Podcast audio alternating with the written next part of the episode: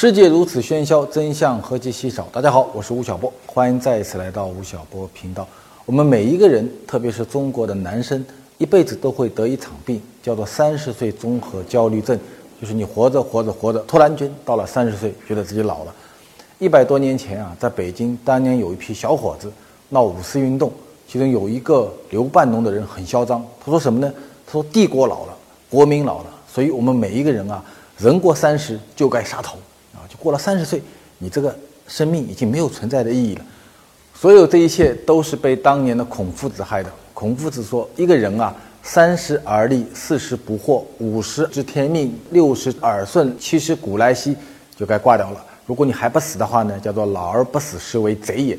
所以三十岁是人生的一个分水岭。之前你可以被称为是一个少年，之后呢，你就是一个成熟的人。我有一个朋友。”是中国非虚构写作领域里面一个非常杰出的作家，他的一辈子的目标就是要当中国的奈保尔或者霍布斯鲍姆。然后我记得当年啊，他到三十岁那一年的时候特别的焦虑，每天晚上失眠，甚至到了晚上一二点钟的时候会会发一个短信给我。那时候还没有微信，只有短信，说小波，我为什么还不红呢？我怎么能写东西？那我还不红呢？吴老师，我跟了你三年了，我怎么还不红啊？我还有另外一个朋友是北大的，然后他在三十岁的时候，就整整一年，他跟我说，每个礼拜的礼拜六和礼拜天晚上，他是不睡觉的，他就盘腿坐在床上，然后问自己说：“你看某某某三十岁已经成首富了，某某某三十岁已经成科学家了，为什么我三十岁还在这个一室一厅的房子里盘腿？问自己说什么是成功？我未来要到哪里去？”所以可能。每一个人，我不知道八九零同学是不是这样的？他还小啊。我记得我当年三十岁的时候，也跟我的这些朋友们一样，处在一个非常焦虑的时刻。那已经是一个很久远以前的事了，是一九九八年的时候。哈哈，老年人又开始怀旧了。三十岁的吴老师还是一名在新华社浙江分社跑财经线的记者呢。那时候我已经工作了有八年了，但是我还是觉得说。这个时代，或者说所谓的成功人生的目标，离我又非常非常的遥远。我是一个财经的写作者，当时我已经是中国最贵的一个财经作者之一。那时候我一个字可以卖一块钱，啊，已经是很贵很贵了。但是我就在想，即便是一块钱一个字，那我什么时候能够成为一个百万富翁，成为一个千万富翁，成为一个在财富上获得自由的人呢？觉得很难。所以那一年，我记得我到。浙江的一个县去做调研，然后那个县跟我说：“说吴先生，我们这里最近有一个生意可以做，我们可以把一个岛拿来卖给个人。”然后呢，我就给农业部打电话，给他的产业政策司，我说：“现在如果个人买一个岛是合法的吗？”然后那个市里的科员就跟我说：“是合法的。”然后呢，你要买快点买。然后也是在九八年的时候，中国慢慢开始推行了商品房制度。那我呢是跑财经条线的，我知道说，当这个国家开始搞商品房改革的时候，那么不动产的价格就会处在一个长期上涨的通道里。所以当时花了五十万块钱在浙江买了一个岛，一百多亩地的岛，这个岛现在还在那儿。但是那么多年过去了，它并没有产生很大的增值。而在九八年，我花五十万块钱，那几乎是我所有的积蓄去买这个岛的时候，另外有人花五十万块钱干了些别的事儿，比如马云花五十万块钱办了一个阿里巴巴，马化腾花五十万块钱，他还没有五十万块钱，他当年是五个创始人加在一起五十万块钱搞了一个腾讯，陈天桥在上海花了五十万块钱搞了一个盛大，所以如果你从财务来看的话，我在三十岁做的这个倾家荡产式的投资。是一个非常失败的案例。没有啊，吴老师，我觉得这个投资今天来看还挺成功的。我们让频道的粉丝认养杨梅树，用岛上收获的杨梅酿成五酒，创造了三十三个小时卖出五千瓶的记录。你去年夏天不是还在杨梅岛上愉快地体验了一把直播吗？所以说啊，不单纯以财富来衡量一个人的成功，坚持自己的热爱，追求内心的坦荡，才是三十岁成熟男人应该具备的特质啊！也是在那一年的时候，我到电影院去看电影。那时候九八年，电影院中国最火的一部电影叫做《坦坦尼克号》，当年还很帅的那个小李子，现在肚子已经比我还大，比八九年同学还大了。然后，当《坦坦尼克》在中国上演的时候，那一年中国也正在发生一场非常严重的经济危机啊，我们现在叫做东亚金融危机。所以我出了电影院以后呢，我就写了篇文章，叫做《中国企业界的坦坦尼克现象》。我说我工作了将近十年了，我第一次看到中国的民营企业出现大规模倒闭的浪潮。在九八年，中国最大的民营企业南德集团，中国第二大的 IT 企业巨人集团，中国最大的百货连锁企业，中国第三大的保健品公司，中国第一家互联网公司银海威，全部在一九九八年倒掉了。所以我写了这么篇文章。文章发表以后呢，就很多报纸转载，然后出版社就来找我说：“吴先生，你能不能把你这篇文章啊，把它深化一下，把它变成一本书？”我花了两年多时间把这篇文章变成了一本书，是在二零零零年出版的，就是我第一本过了一百万的那本书，叫做《大败局》。所以你看，我三十岁的时候，可能跟中国几乎所有的男生一样，非常的焦虑，然后也非常的冲动。我倾家荡产的买了一个岛，结果被证明是一个很失败的投资。而也是在三十岁的时候，我因为看了这场电影，和偶然的找到了一条我写作的路径。到我今天被称为财经作家，就是从那场电影院看电影开始，走到了今天。我们每一个人的人生在时间的长河中会有不同的际遇，所以不同的人在三十岁的时候，他所面临的生命和生活的情况是完全不一样的。比如说，在中国的互联网行业，马云三十岁的时候，哇，他今天是中国互联网最优秀的一个人，他都还不知道这个世界上有个东西叫互联网。但是在互联网行业中，也有人在三十岁的时候已经成为中国首富了。一个叫做丁磊，一个叫做陈天桥。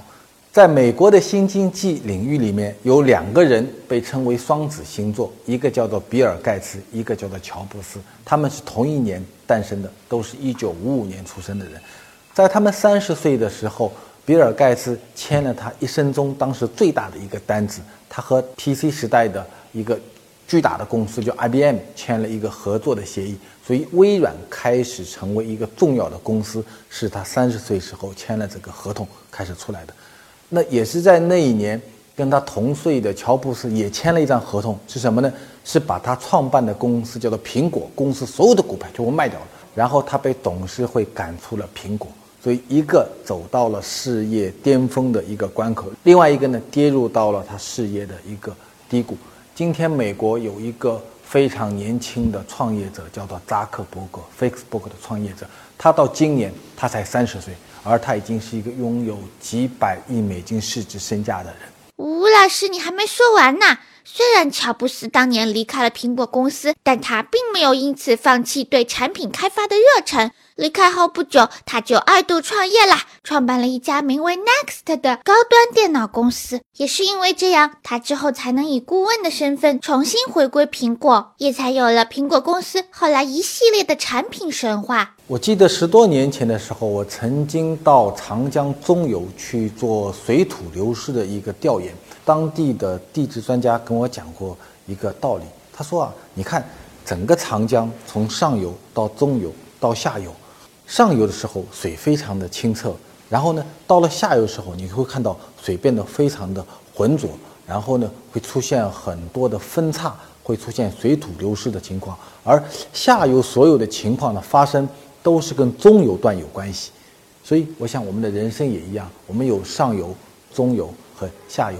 上游的时候非常的清澈，非常的单纯。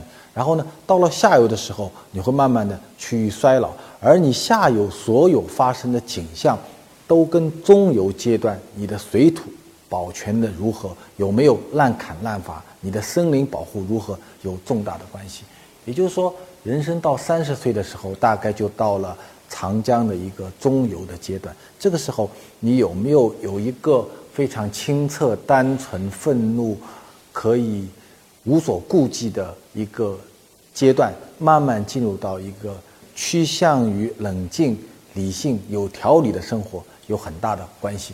美国当代有一个非常有名的诗人，叫做金斯堡啊，他是五六十年代美国号称叫垮掉的一代的一个典型的诗人。他写过一首诗歌，叫做《嚎叫》，说我们这一代的精英正在被疯狂毁掉。他非常喜欢在一些大众。场合大声的朗诵他的这一首嚎叫，金斯堡年轻的时候是一个蓬头垢面、满头大胡子、穿的漏洞的牛仔裤的这么一个人，但是他到了三十岁以后。他在他的一篇自传体的文章中说：“我开始喜欢上世界上的有一种服装，叫做西装。也就是说，你看这么一个垮掉的一代，一个嚎叫的诗人，到了他三十岁的时候，他发觉说，开始要打理自己的身体，打理自己的仪表。那也就是意味着，其实他有一个很感性的人，慢慢进入到了一个趋向于被社会接受的理性的人。”我懂了，吴老师。三十岁是一个男人一生中最好的时光，也是最大的转折发生的时刻。想要把握好三十岁这个转折点，就要注重内外兼修，修炼内功，努力钻研专业知识。每周收看吴晓波频道，修炼外功，注重自己的外在形象，做好面子工程。现在开始使用全新欧莱雅男士舒润强肤系列，解决刺痒、紧绷、泛红的皮肤问题，告别面子亚健康。我现在也在做一些文化类投资。那么，其实我们今天看到的大部分的创业者，基本上都是在三十岁上上下的人。因为如果你太年轻的话，其实一个人还不处在一个很成熟的状态。你看，二零一六年有很多新闻都是。九零后或者九二年以后的创业者的一些新闻，一些动荡性的新闻。所以，如果我们在做投资的时候，往往会选择是以八五年作为前后的年轻人作为我们的创业的投资的一个对象。然后我去看这些企业和企业的人的时候，其实我有两点蛮重要的。第一点，我会去看他的创业公司是不是一个整洁的创业公司。第二种会看这个人，如果一个人。穿了一条牛仔裤，一个高一个低的，胡子巴塌的，手上戴着五六串珠子的人，大概就会很麻烦。投资人看到他就很头痛，因为他是一个不确定的人。往往是一个比较体面的、能够讲话有逻辑的，然后比较注重仪表的人，更容易受到投资人的青睐。加强面子工程，让你的创业更自信哦。大家好，我是吴晓波，我们现在在一个冰天雪地中。继续录制我们的节目。我现在是在芬兰的一个叫罗瓦尼米的一个市，然后呢，所在的这个地方，大家看到没有？后面这个建筑物是全世界唯一的一个叫圣诞老人村，联合国唯一认定的一个圣诞老人就在里面。我过会儿会去拜访他，跟他合影。这个地方已经在北极圈内，大家看旁边有条线，一条蓝颜色的线。如果你跨过这条线，就意味着你已经跨过了北极圈。我今天现在天气好像蒙蒙亮，其实已经是圣诞老人村早上的十一点。在这个地方，一天能够看到太阳的时间大概只有一个小时到两个小时。天非常的冷，但这里的空气非常非常的清新。我马上要进去见伟大的圣诞老人。Hello, 你好，你好，你好今天现在坐在我身边的圣诞老人是全世界可能有上百万个圣诞老人中最牛的一个，他是唯一一个得到了联合国授权的认证的圣诞老人。他坐在这个位置上已经有将近二十年了，每天有全世界无数的孩子、年轻人、老人来这里和他握手，希望得到他的祝福。我也希望。把他的快乐一起来带给大家。刚才在外面为大家录了一个口播，结果呢，把我冻得半条命都没了。北极圈这一带平均它的温度是零下二十度，我们这两天来它还不错，有零下六度，但对我们这些南方中国大陆南方来的人来讲也是非常寒冷的。整个芬兰有一大半的国土在北极圈之内，你看到这是一个没有被人类污染的。土地它空气非常的清新，但也非常的寒冷。我们今天来到芬兰的时候，中国大陆大概有七分之一的国土被非常严重的雾霾所笼罩，所以我们面临的可能是另外一个环境污染的问题。无论是在像芬兰这样寒冷的环境中，或者是在中国大陆这样雾霾非常严重的环境中，我们每一个人的身体、我们的皮肤都受到了很大的干扰。其实我觉得每一个男人对自己的脸的关照，可能你在年轻的时候，二十几岁的时候，你并不觉得是一件很重要的事情，因为在二十多岁的时候，当你还是一个少年、一个青年的时候，你有更多的事情需要关心，你对世界非常的好奇，你有很多想要干的冒险的事情去完成。但是人可能过了三十岁以后，你会发觉说，我们的身体的机能会发生很大的变化。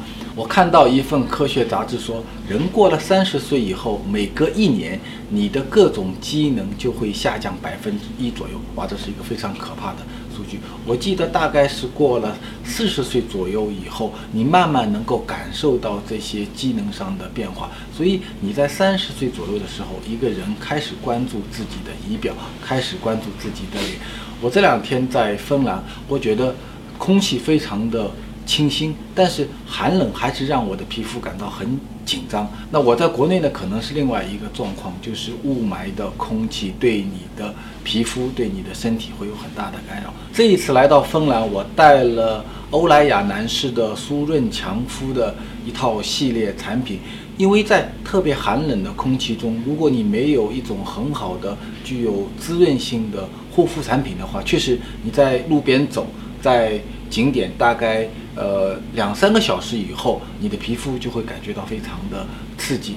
那么这个产品其实我在国内也使用，因为它是我们这一季度的冠名，所以在几个月前，我们的小朋友们八九零同学就把这个产品给到了我。我在看这个产品的时候，发觉很有意思。这个产品的原材料叫做白桦树脂。白桦树脂所提炼出来的护肤产品，它对空气污染，特别是对雾霾污染有很大的抵抗性。所以，在中国大陆这种雾霾很严重的天气中，使用这一产品会有很大的一个针对性。哇塞，有了此等抗霾神器，妈妈再也不用担心我的颜值啦。具体应该怎么使用呢？我来给大家说说雾霾天男士皮肤护理小贴士。第一步，温和洁面，做好面部清洁，洗去 PM 二点五等污染颗粒。第二步，清爽补水，舒缓保湿。第三步，强韧滋润，密集修护，抵抗污染颗粒附着。当然，最重要的还是坚持护理哦。我们吴晓波频道现在有两百二十万的用户，我在后台看数据，其中百分之八十五以上的订户。是八零后，也就是说，大部分吴晓波频道的朋友们，我们大部分的人都是在三十岁上下的年轻人，所以这些年经常听到有同学问我说：“吴老师，你看我已经将近三十岁，或者我已经三十岁，那我该怎么走未来的道路？”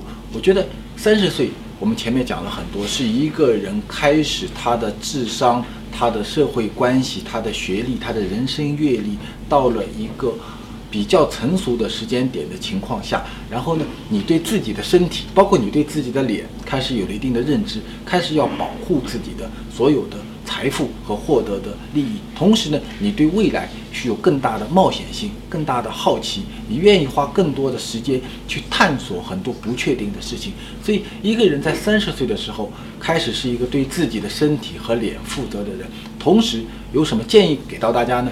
第一条建议，我觉得一个人到三十岁的时候，你应该让自己更多的去体验这个世界的辽阔和生命的辽阔。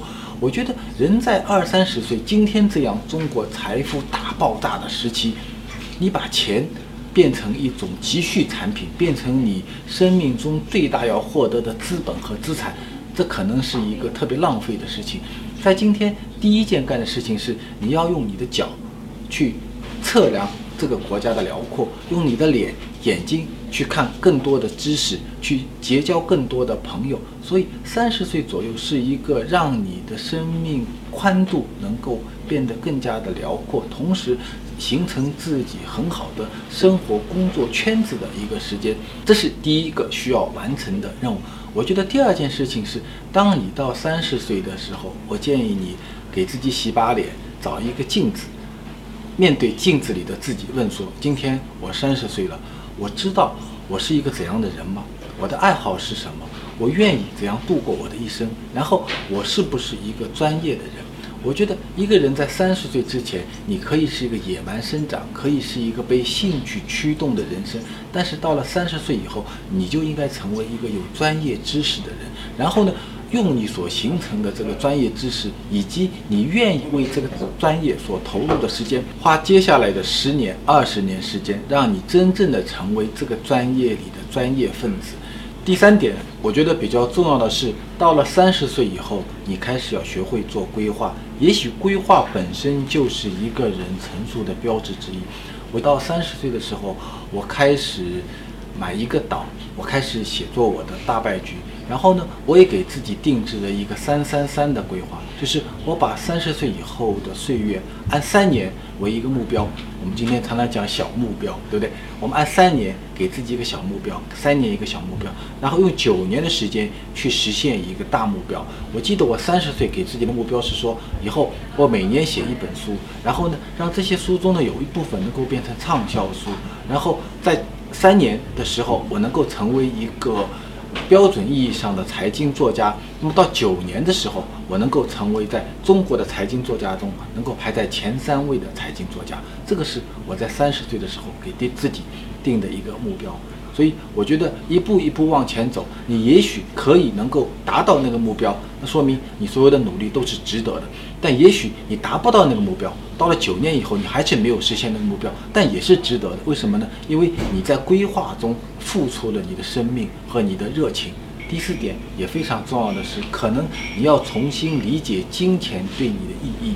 我们每一个人的一生中。我们跟财富之间的关系非常的复杂，也非常的微妙。有的时候我们会仰视它，会崇拜财富；有的时候我们会鄙视它，说我们要视金钱如粪土。其实这两种态度，到了三十岁以后，你都要有一个好好的聚焦和校正。我觉得人和财富形成一种对等的朋友式的关系，可能是你在三十岁以后需要学习的。在这样的前提下，你要知道，我们一生所获得的财富来自于两个部分。第一个呢是植物性收入，一个人可能在三十岁以前，你绝大部分的收入是来自于植物性收入，但是到三十岁以后，你开始有一种新的收入，叫做财产性收入，就是你有了一些积蓄，然后你要通过财富打理的方式，让你的这部分积蓄形成资本性的增值。所以，三十岁和三十岁以后，你慢慢进入到一个中产阶级的状态，一个高净值收入的状态。你怎么能够和财富形成对等的关系？同时，学会打理财富的知识，很可能也是需要重新学习的一门课程。所以，各位，你看，三十岁是一个非常美好的。岁月，你终于走到了人生一个相对成熟的状态。你的智商、你的体力、你的社会关系相对都比较的成熟。但同时，三十岁也是一个人最为焦虑的时候。孔夫子跟你说“三十而立”，你会问自己说：“啊，我什么时候能够真正的而立？”同时，到了三十岁以后，人们也不再把你当做一个懵懂的少年来看待，人们认为你是一个成熟的人。你讲的每一句话都需要兑现。你发觉规划成为你通向未来必须要学习的一种技能。三十岁，我们将重新开始我们的人生。我们希望自己能够度过一个健康的、理性的、富有建设性的人生。一切都会从三十岁开始。恭喜你，你终于走到了这条十字路口。三十岁是男人最焦虑的时候，也是最美好的黄金时间。管理好身体、皮肤，开阔事业人脉，成为一个专业的人。打理好财富，向着有规划的人生出发。吴老师，目前实体经济不行，有人说未来几年是金融网络虚拟的世界，投入实体可能要亏到家哦。您怎么看呢？啊，其实我并不那么看，因为现在的实体经济处于困难的是那些没有转型的那些老的大型的企业，但是我们的年轻人他还是需要好的音乐、好的电影。需要好的饮料、好的鞋子，哪怕要好的化妆品。所以你只要能够适合现在新消费的、消费升级的、能够打动消费者痛点的产品，仍然是一个好的实体经济发展转型的一个时刻。我并不认为今天是中国泡沫化、虚拟经济重新起来的这么一个时间段。吴老师，您采访过很多董事长或者 CEO，对他们有什么特别的记忆吗？啊，中国的企业家有一个特别让印象深刻的是，他们是一批超级勤奋的人，而且有一点很有趣，我至少在五家以上的企业里面看过他们一个吃饭比赛，就是公司的高管在一起吃饭，往往是那个企业家是最能喝酒和最能吃饭，饭量最大的那个人，所以企业经营企业。到后来可能是一个拼体力的工作。吴老师，我的困惑是，创业之初有什么方式和激励方法可以持续的鼓动我员工的热情呢？嗯，我觉得鼓动员工热情有几种东西可以鼓动。我觉得最好的是愿景，就是我们的一个理想，我们要去实现的这个理想，这个是最最能够鼓动人的。第二呢，我认为是股权，就是你在实现理想过程中的这个蛋糕和利益的分配部分，能不能够让它获得可持续的部分？第三呢是制度，就是你在一个公司的治理制度中，能不能够让大家觉得，第一很有愿景，很愿意努力，同时整个工作的氛围让他觉得比较的快乐。我觉得这些可能是一个经营公司的决策者需要考虑的几个层面的事情。